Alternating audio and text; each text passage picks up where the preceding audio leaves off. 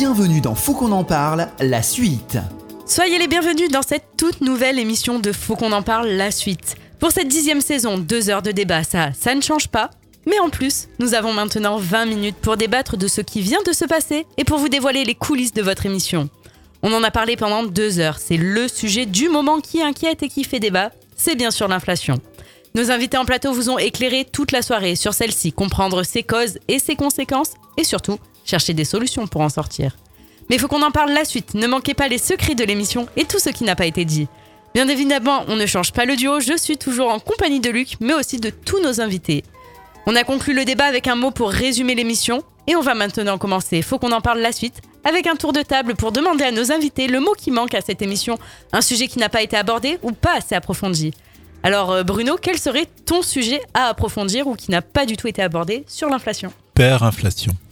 L'hyperinflation. L'hyperinflation. Pour moi, c'est le, c'est le sujet qui n'a pas été abordé dans cette, dans cette émission. oui. Donc c'est-à-dire Eh bien, C'est-à-dire que on a beaucoup parlé de- d'inflation à 5%, 6%, peut-être même 10%, mais on a oublié de signaler que là où c'est devenu dramatique, c'est lorsque les, des économies ont connu des épisodes inflationnistes où on parlait plus du tout avec des, des deux chiffres ou trois chiffres même, où on parlait en millions de pourcents d'augmentation.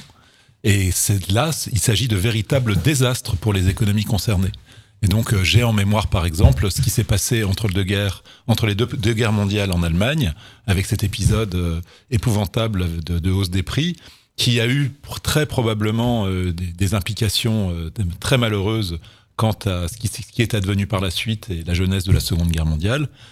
Mais c'est aussi plus, récemment ce qui se ce qui s'est passé au Venezuela. C'est-à-dire, dans, dans tous les cas, on observe la destruction d'un système socio-économique. Et donc, euh, pourquoi je voulais en parler? Parce que une des raisons de lutter contre l'inflation, c'est de faire en sorte que les anticipations ne dérapent pas, que la boucle prix-salaire qui a été évoquée tout à l'heure ne, ne, comment dire, ne, ne dégénère pas, pour que on arrive à des situations où, eh bien, oui, l'inflation est absolument euh, monstrueuse et, euh, et où le système social est en danger. Voilà, donc c'était ça que je voulais signaler. Il y a de vraies raisons de lutter contre l'inflation. Euh, parmi celles-ci, il y a le risque de d'hyperinflation et ses conséquences absolument épouvantables pour les, sociétés concernées. Jean-Luc? Je m'attendais à ce qu'on parle de, de crédit immobilier parce que c'est un sujet également qui est, comment qui est, qui est- qui est adossé à l'inflation oui, on en a parlé avant l'émission et on n'a pas eu le temps de l'aborder. On avait prévu des choses, donc on peut en parler quelques minutes maintenant. en, en quelques secondes euh, sur le, sur le crédit immobilier, euh, enfin, il y a beaucoup, beaucoup d'auditeurs, j'imagine, qui, euh, qui, doivent, qui doivent dire qu'ils ont des difficultés d'accès au, au- au- au crédit immobilier. Qu'on leur prête de moins en moins. Euh, donc du coup, euh, bah, ils peuvent plus acheter euh, l'appartement qu'ils souhaitent. Ils voulaient un trois pièces, ils peuvent se retrouver qu'avec un deux pièces. Voilà, on a beaucoup de réactions comme ça. Oui. Alors, ce que je voulais dire sur le crédit immobilier, c'est- plusieurs choses. Là aussi, je ne vais pas faire du, du, du mais c'est dire que, d'une part, euh, on distribue encore du crédit immobilier, c'est-à-dire qu'au mois de au d'août, au mois de juillet, pardon, la production de crédit immobilier en France, elle a atteint 10,1 milliards d'euros. Alors c'est beaucoup moins évidemment que les 20 milliards d'euros environ qui étaient qui étaient qui étaient produits euh, euh, juste, après, juste après la crise euh, Covid, mais on, a encore du crédit immobilier en France et à des taux, et à des taux qui sont inférieurs à ce qu'on observe dans tous les pays de la, de, de- la zone euro et en moyenne de la zone euro. Et la production d'ailleurs de crédit immobilier en France est plus abondante que que qu'au niveau européen que, comparativement à nos partenaires. Ce que je voulais dire, c'est qu'effectivement, il y a un effet taux sur, sur, le crédit immobilier, mais il y a deux autres facteurs dans, dans- le crédit immobilier. Il y a la demande, euh, parce que pour qu'il y, ait du- pour qu'il y du crédit immobilier, il y a de la demande, et parce que les, enfin, les acheteurs aujourd'hui sont... euh, dans cette espèce de zone d'attentisme où ils attendent à ce qu'il y ait une baisse des prix, qui commence d'ailleurs à se produire dans certaines métropoles. Il y a un phénomène que les Anglais appellent, euh, en bon, en bon anglais, le phénomène de chien de faïence. C'est-à-dire que euh, je suis acheteur euh, et, tu es, et tu es vendeur et j'attends pendant un certain temps que, bien en fait, tu, baisses ton prix de manière à ce qu'on on- on puisse... euh, on puisse, on puisse faire une transaction. Et puis enfin, il y a, y a, y a les banques, évidemment, qui, sont un deuxième acteur du crédit immobilier. Et j'étais encore hier à une réunion, il se trouve avec les banquiers marseillais, et qui sont tous, je veux dire, qui tous disent qu'il n'y a pas de frein au crédit immobilier et que, je veux dire, d'ailleurs, il n'y a aucune raison objective que les, que, les ménages français ne puissent pas accéder au crédit immobilier. D'ailleurs, ce qu'a dit le, gouverneur de la Banque de France, c'est qu'il y serait extrêmement attentif. Je ne vais pas rentrer dans les mesures techniques qui ont été prises justement pour faciliter le crédit immobilier, c'est-à-dire que le taux de l'usure aujourd'hui est mensualisé, alors je ne vais pas rentrer dans les détails de ce qu'est le, le, taux de l'usure, et que par ailleurs, il y a eu des mesures d'assouplissement euh, dans les décisions euh, qui ont été prises par le, au comité, le HCSF pardon.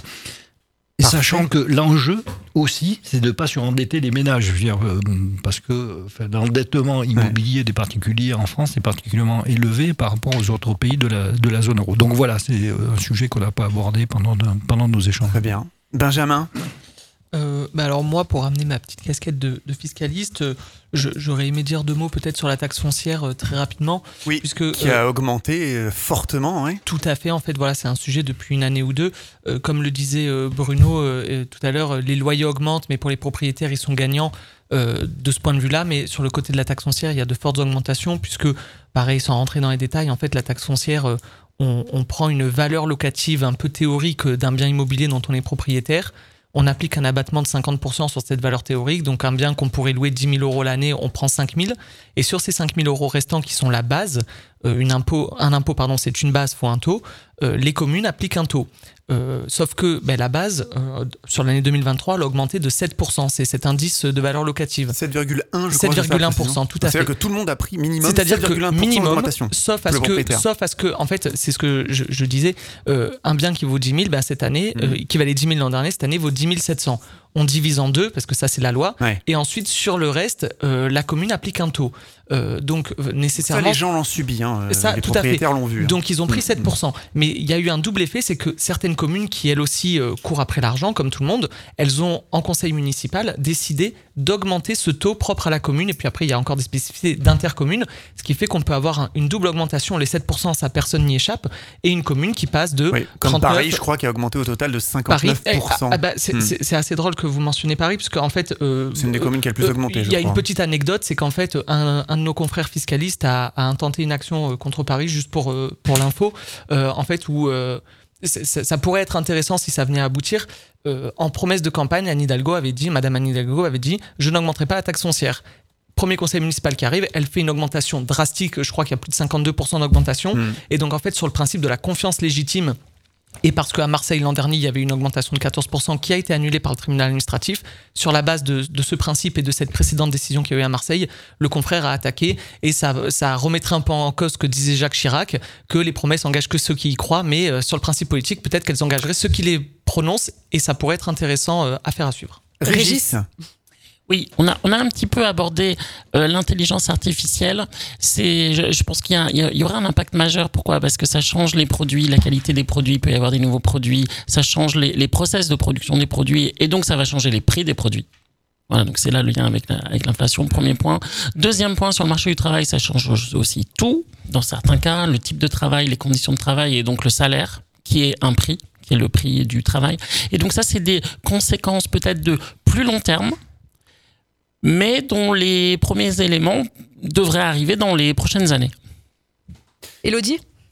Oui, alors un petit mot de prévention peut-être aussi pour les personnes qui nous écoutent. Si vraiment euh, vous vous sentez en détresse euh, très importante euh, vis-à-vis de votre situation financière, des troubles du sommeil, des insomnies, des troubles alimentaires, une anxiété très forte en fait et des idées de plus en plus sombres, il va être hyper important et indiqué que vous consultiez un psychiatre et que vous restiez pas seul avec cette souffrance et cette détresse. Hein. Oui, parce que beaucoup de Français sont dans, sont dans ce cas de détresse aujourd'hui. Oui, vraiment, ne restez pas seul avec ça et c'est important de se faire aider aussi. On, passe tout de suite au ressenti plutôt de nos auditeurs. On a eu un peu le ressenti de nos invités. Vous avez été nombreux à participer à nos sondages. Donc euh, tous les mois, on mettra deux questions sur nos réseaux sociaux. Donc n'hésitez pas à, y répondre et à y participer. Notre première question était Faites-vous plus attention au mois de septembre 2023 à votre budget? Alors vous avez été 87% des Français à déclarer faire beaucoup plus attention à votre budget face à l'inflation, sauter des repas ou par exemple ne plus manger de viande. Qu'est-ce que vous en pensez? Est-ce que c'est réellement la solution au problème de l'inflation? On va peut-être commencer par Elodie.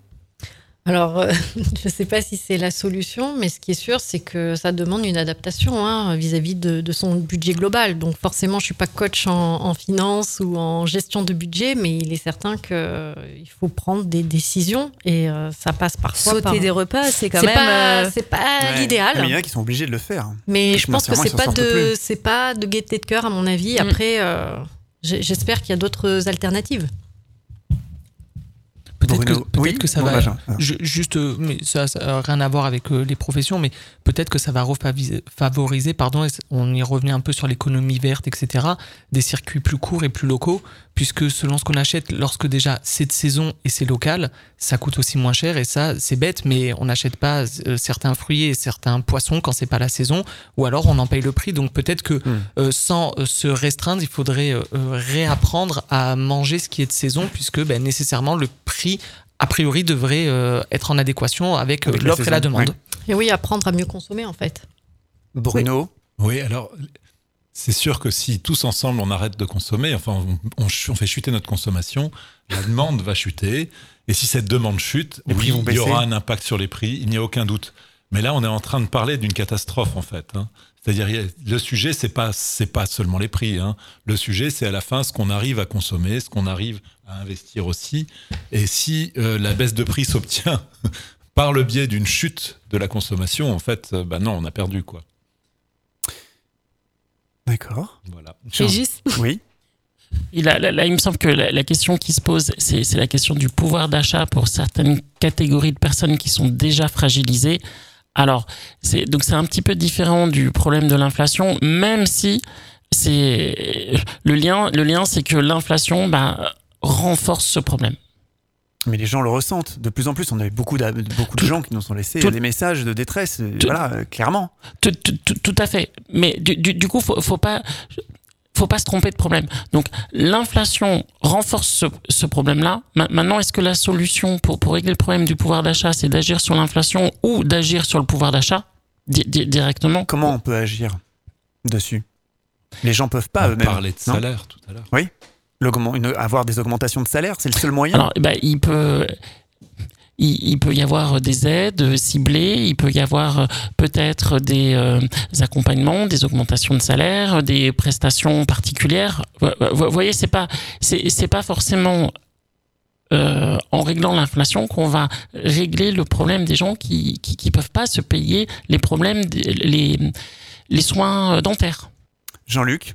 Enfin, en fait, tout à l'heure, on l'a dit, hein, l'inflation a un lien direct avec le pouvoir d'achat. Ce que je disais tout à l'heure euh, dans le croisement de la courbe d'inflation et, et, des salaires, c'est qu'il va y avoir une augmentation justement du pouvoir d'achat parce que les, les, les, salaires vont.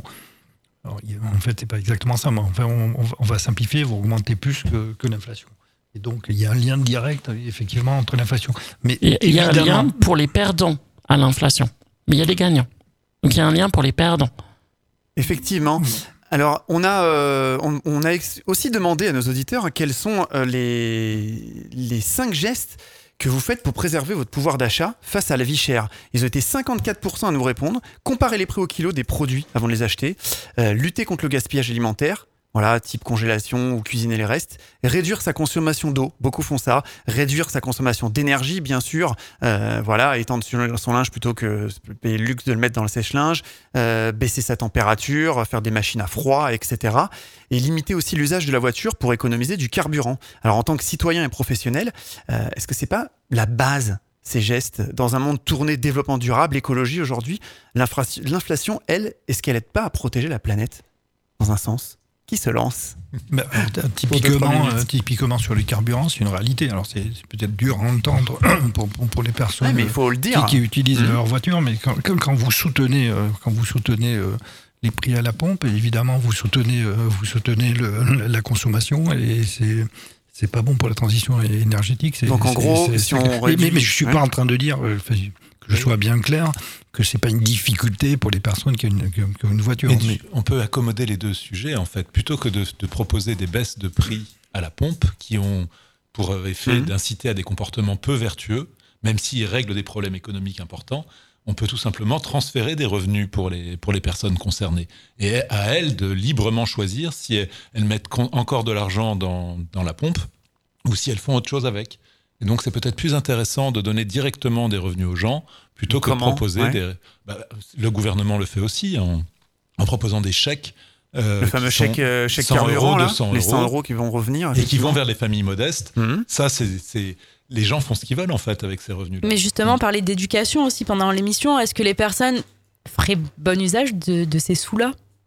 Mais ça, euh, c'est ouais, oui, mais c'est pas enfin, le but c'est pas qu'ils soient en difficité encore plus. Enfin. Ouais, mais ça, en, fait, parce que beaucoup disent oui, c'est 100 euros pour remettre de l'essence. Attendez, on, est, on est dans un pays euh, à, tradition paternaliste, donc euh, nous tous, quand on observe des choses comme ça, on a envie de penser à la place des gens et de, et de dire ce qu'il faudrait qu'ils fassent. Mais moi, je pense qu'il faut leur donner 100 euros et puis les laisser faire ce qu'ils ont envie de faire. Mais ils, par ils vont les réinjecter dans l'économie. Ils vont faire quelque chose, mais en tout cas, ils vont quand on, quand on met 100 euros plus tôt dans la baisse du prix de l'essence, là, on est sûr qu'ils vont consommer plus d'essence. Quand on leur donne 100 euros, ils vont peut-être consommer plus d'essence, mais ils vont peut-être faire des tas d'autres choses mieux, et tant mieux pour nous alors. Oui, Et que, pardon, et que la baisse des carburants, quand vous baissez les, carburants à la pompe, c'est pas discriminant. C'est-à-dire, euh, ça concerne le CSP+, comme euh, ah oui, quelqu'un qui gagne 100 000 euros par mois ou quelqu'un qui gagne le SMIC. Il est préférable d'avoir des aides ciblées, euh, des aides ciblées plutôt que enfin, de mon point de vue, une Ça, c'est plutôt une bonne idée. Encore une petite minute, euh, Régis Si on regarde les, les travaux de la prix Nobel d'économie Esther Duflo, qui est spécialiste de l'économie de la pauvreté, et ben ce qu'elle montre bien, c'est que les personnes qui sont pauvres, ce sont des personnes qui sont rationnelles et qui peuvent faire des choix rationnels. Donc la question qui se pose, et je rejoins Bruno là-dessus, c'est pourquoi choisir, pourquoi est-ce que quelqu'un choisirait à la place de quelqu'un d'autre quand il est lui-même rationnel pour faire des choix qui vont au mieux de ses propres intérêts.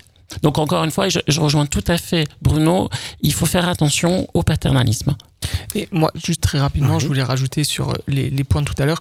Euh, effectivement, là, on parlait de est-ce que c'est pas la norme, est-ce que c'est pas bon pour l'environnement?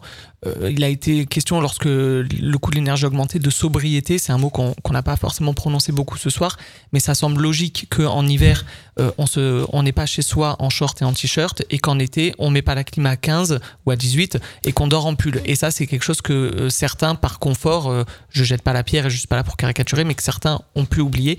Et deuxième aspect sur les carburants et euh, l'interchangeabilité avec les transports en commun, euh, c'est un problème que moi je, vois parce que quand on vient à Marseille, euh, il faut se donner les moyens de ses ambitions. Et si on a un réseau de transports en commun qui est aussi développé qu'à Paris, on peut prendre les transports en commun et on n'en souffrira pas professionnellement et personnellement, si le réseau de transport en commun n'est pas assez développé et qu'on n'a pas donné les moyens des ambitions, ben nécessairement, le Marseillais est égoïste, il prendra sa voiture et il continuera de contribuer parce que en transport en commun, il n'y a pas assez d'offres et ça, c'est quelque chose qu'il faut aussi revoir. Et c'est la responsabilité des pouvoirs publics, euh, je le dis parce que c'est logique, mais c'est la responsabilité des pouvoirs publics de, de mettre en place des, des actions concrètes pour qu'on puisse se donner les moyens de nos ambitions.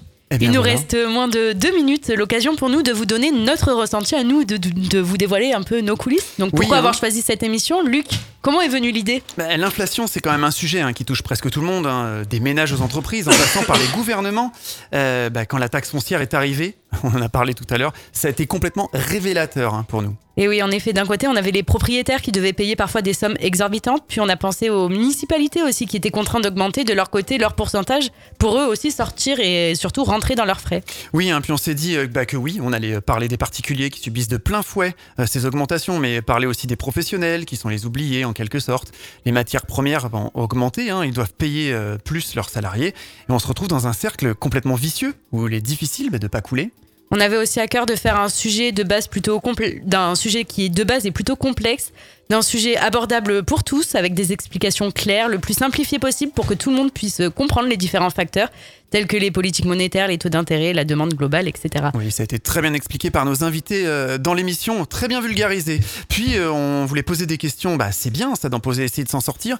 C'est mieux aussi, c'est pour cette raison hein, qu'on a décidé de tourner euh, bah, à la question à quand le bout du tunnel, donner un petit peu d'espoir, hein, de voir des choses différemment et plus positivement que subir la crise? Et quelle belle conclusion qu'une note positive pour clôturer cette émission. C'était la première. Faut qu'on en parle la suite. On espère que ce nouveau format vous a plu. On se donne rendez-vous dans un mois pour une prochaine enquête. Et on espère que vous serez toujours autant nombreux à nous écouter. Alors à bientôt. bye bye, bye.